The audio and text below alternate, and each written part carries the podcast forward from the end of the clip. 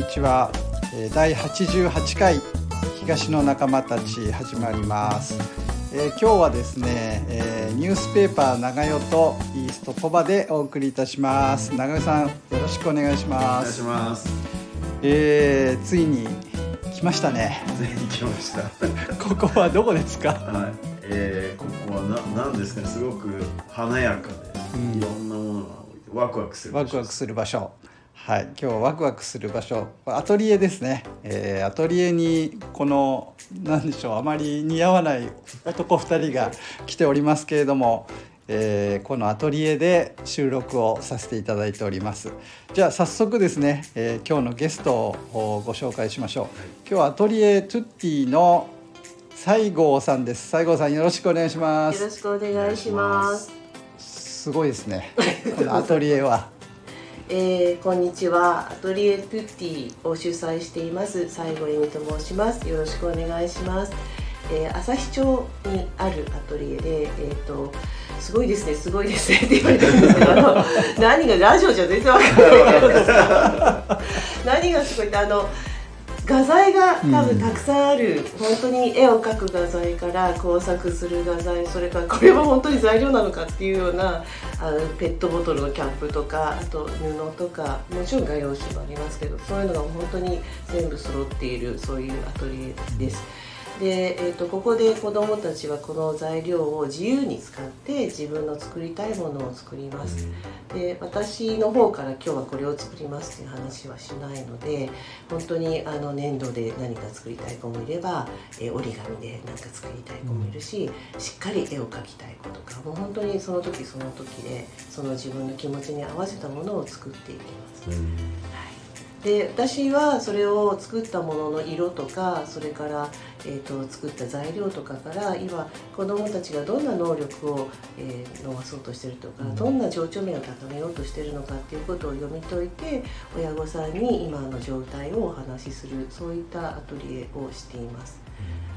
でここに来る子たちはみんな年齢も様々で同じクラスでも幼稚園から大体小学生の子たちが、はい、中学生も最近残ってやってくれてますけど、はい、でいます。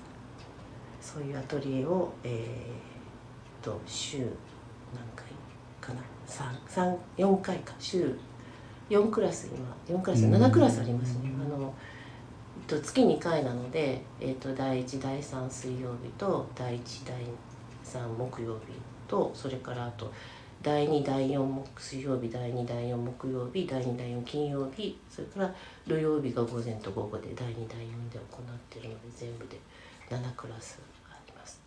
はいずい。ぶんあるんですねクラスがね、はい。実は。ここはあのー西郷さんのお宅なんですよね。家。そうですね半家の一室を、はい。はいまあこうアトリエという形にして、えー子どもたちが、はい。まあ、出入りしてもいいようにね、されてて、はいまあ、先ほどお話をあの聞きましたらもう最初からこの空間を家を建てる時に作ったというそうですねことでちょっと驚きました。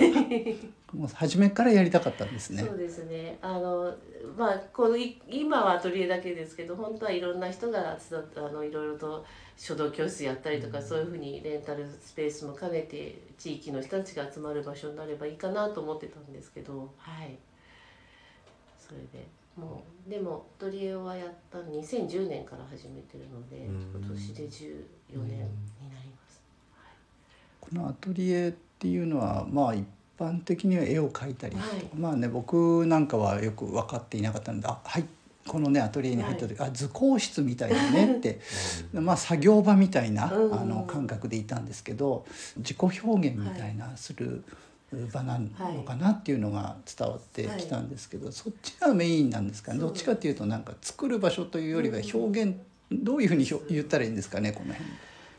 自分をそのなんだろうこう絵を表現することで自己肯定感を高めていったりとか、いやあの嫌なことを発散したりとかして自分をメンテナンスしていく場所っていうかそういう場所かなっていうのなんかこうは、吐き出すような、はい。うん。でちょっとリセットできたりとかモヤモヤがはい。すっきりしたりとか、でまた新しいものをインプットしていくってういうん。か、一回やっぱりモヤモヤして出さないとインプットできないので、うん。出してインプットしてっていうそういう場所だと思います。はい。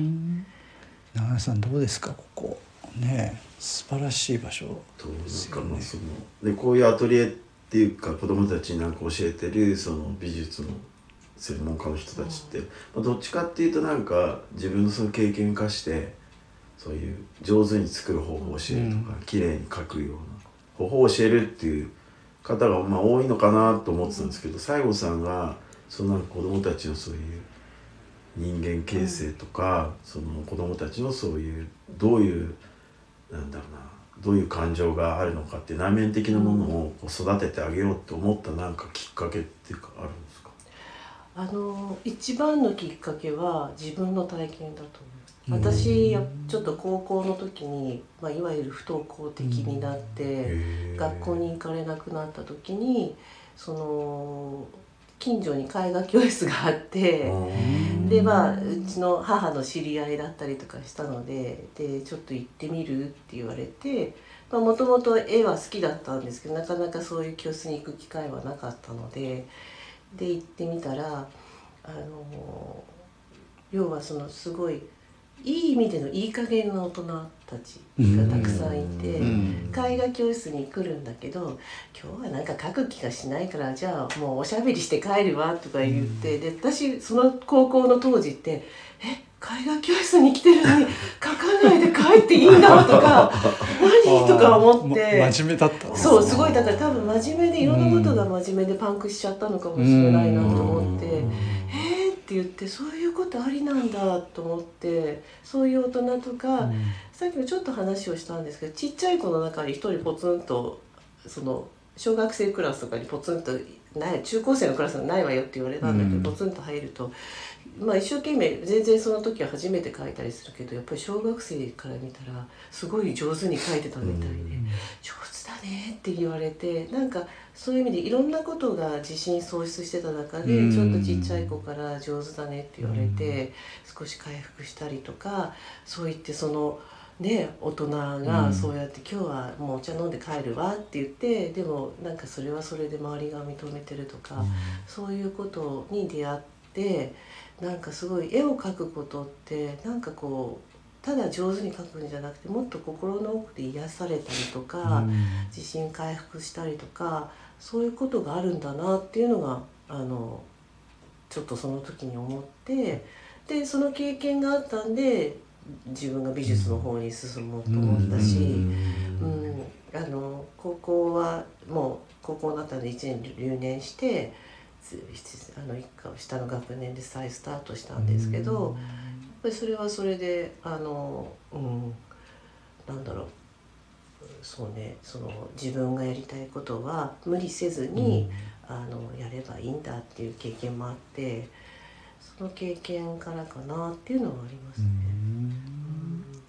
そっかね西郷さん優しいなっていつも思ってるんですけどそういう自分のね小さい時の経験もあったりするから、その子子たちの気持ちなんかもよくわかるっていうことなんですねきっとね。なんでしょうかね、うんちょっとわかんない。なんかそれに気づいたのはアトリエを始めてから。初めてから。あうん。私この経験うん。もしかしたら。なんでこういうところに引っかかるんだろうってそのうん。学校に行けない子たちになんか声をかけたいとか、うん。そういう思いがあったんだけどそっかあの時に自分の経験があって、そうやって絵を描くことで自分がその社会復帰したっていうか、ええ。うん、っていうのがあったんだなっていうのが分かったんですね。そうですね。その時に分かって。そしたら今そういう子たちにうん。何か伝えたいことって多分あると思うんですけど、うん、なんだろうそのやっぱり今のままで本当にいいと思うので、行かれないことにそのなんだろうこう罪悪感を買う、うん、感じることは一一切ないと思うんですよ。できないこととかに、それよりも今のまんまでいいなと思うしいやもうでもそのあれはもう10人トイレなのでメッセージをしたからって言って、その誰かがっていう逆に経験があるからそう思うので、すごい難しいなって今ちょっと言われてなんて言ってあげたらいいかなって。ある人にとってはそのメッセージがいいけど、ある子にとってはすごくそれが負担になっちゃう場合があるので、うん。同じ言葉をかけても、ありのままでいいんだよって言われてもそれが負担になっちゃう子もいるのうで、ん。だからす一ごく人一人ね。違うからすごいそれは難しいなって正直うん。今言われて難しいなって思いますね。え色だね。いろいろああカラー。素敵すごいいいこと。すじゃあごい今これで番組終わります。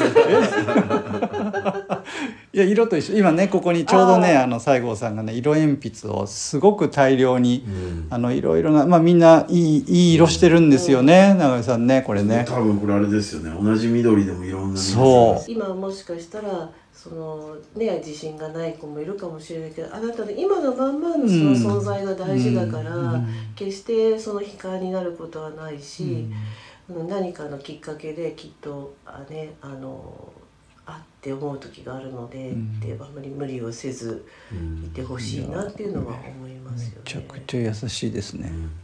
うんうんそんな西郷さんまだまだやりたいこといっぱいあります？うんそれをちょっと聞いていいですか？これを今度子供なので大人にもやりたい、うん。だから今日うん。実はこれ大人用の。もあるし、そうぜひ大人の方にもうんこの自由に表現するっていう、その自分を表現するっていう体験をたくさんしてほしいなと思っています。はい。今ね目の前に大人用のセットが広げられてさっきから「あんた色塗りなよ」ってずっと言われてるんですけど まあ色塗ると放送あの番組ができなくなるちょっとやってませんがこういうあれですかね大人の方々にもうん。そういうなんだろうなんという時間？ななんか癒しのだけになるお父さんでもないお母さんでもない、仕事をしてる人でもない、うん。本当に素の自自分になる分、うん。時間を、そのそれぞれ皆さん思ってらっしゃる。と思うん。です、うんコーヒーを飲むのが好きとかカフェに行くとかあると思うんですけどこれ割とあの最近言ってるのはあのよく電話とかかけながら昔あの片手が空いたんで 殴り書きとかしてたの。あの今はスマホだから多分できないと思うけどなんかそういうなんなんか書いちゃうとか、うん。教科書の後ろに書いちゃうとか、うん。あれも結構意外と発散になったりするのうんちょっとしたそういう時間をその何かに行くんじゃなくて、うん。家でこう子供の色鉛筆でちょっと色塗ってみるとか、なんかうまく描く必要全然ないし、うん。形を描く必要もないので色をただ塗るだけでも全然、多分何か感じるものは絶対あると思うのでそういう時間をうん。持ってほしいなっていうのを、大人のコースがじゃあ時間うんなんだ大人のなんクラスっていうの、はい。ここ大人にクラスって適してんのかわかんないけど 一応そういう時間も。そうであるんですけど、うん。第一あ第二月曜日の夜開放してるので、事前に言っていただければ、来ていただければここも使えるし、来ればいいじゃん。近近くだから、第二月曜の夜にうん。6時から8時で今割とあの中学生とかが一回卒業した中学生とかが来るんだ「ちょっと行っていいですか?」とか言ってて来てくれたりとか、へー。するんですけど、うん。なかなかね大人がその、まあ、塗り絵と言ったら塗り絵なのかわかんないけど、こうクレヨンとかうん。色鉛筆片手にうん。こう色を真剣になってうん。無になって塗るみたいのってありそうでない。うん。作れないよねうん。そういう時間って。うん。何かを書かなきゃいけないとか何かを作んなきゃいけないって思っちゃうじゃないですか大人って。うん。でも全然そんな必要はないのでその一つ一つ色鉛筆とか素材にもすごい力があってその力エネルギーをもらうみたいな感じで書いてもらうといいなとは思ってるんですけど、うん。どうしても人上手に書かなきゃとか。そうなんだよね。そう。で私皆さんに書いてもらうんで私別にこれを書いたことであ読み解くわけじゃないんですよって 一番大事なの書いてどう思ったかが大事なのでって言って気軽にやってくださいと言ってるんですけど。私その色彩心理とかそういうことって言っちゃうと私がなんかこうあなたの心を読みますみたいに思われちゃうんですけどいや全然そんな読まないですね。本当に逆にその色でお話をしたりとか、色からどんどんお話をうんしたりとか。うん。じゃあこれから大人の人にもね、うん。ここに来てほしいですよね。ちょっとそういう時間を増やしたいなとは思ってるんですけど。この場場所を言うの忘れてました、はい。ここは白糸台小学校の北側。北側北か側。すぐねもう見,、はい見えるぐらいなのか8な軒か9軒目ぐらい。です。ねはい。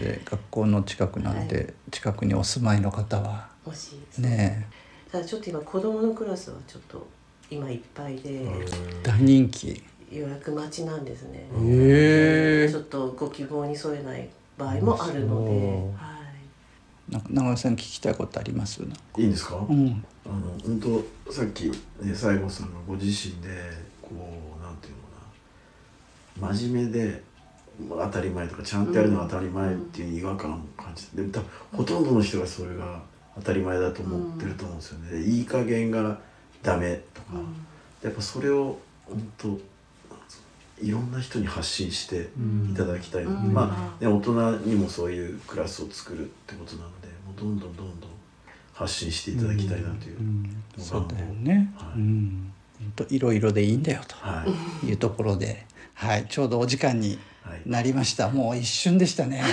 はい。またお邪魔してお話を聞きたいと思います。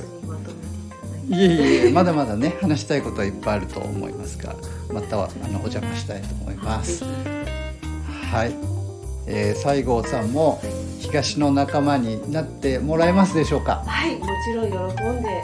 ありがとうございます今日は、えー東の仲間たち第88回はアトリエトゥッティの西郷さんに、えーご出演いただきました。どうもありがとうございました。ありがとうございました。この番組は原田工務店ユーカリホームバーバー目覚み読売センター府中第一ブーランジェリーテールビバンの協賛でお送りしました。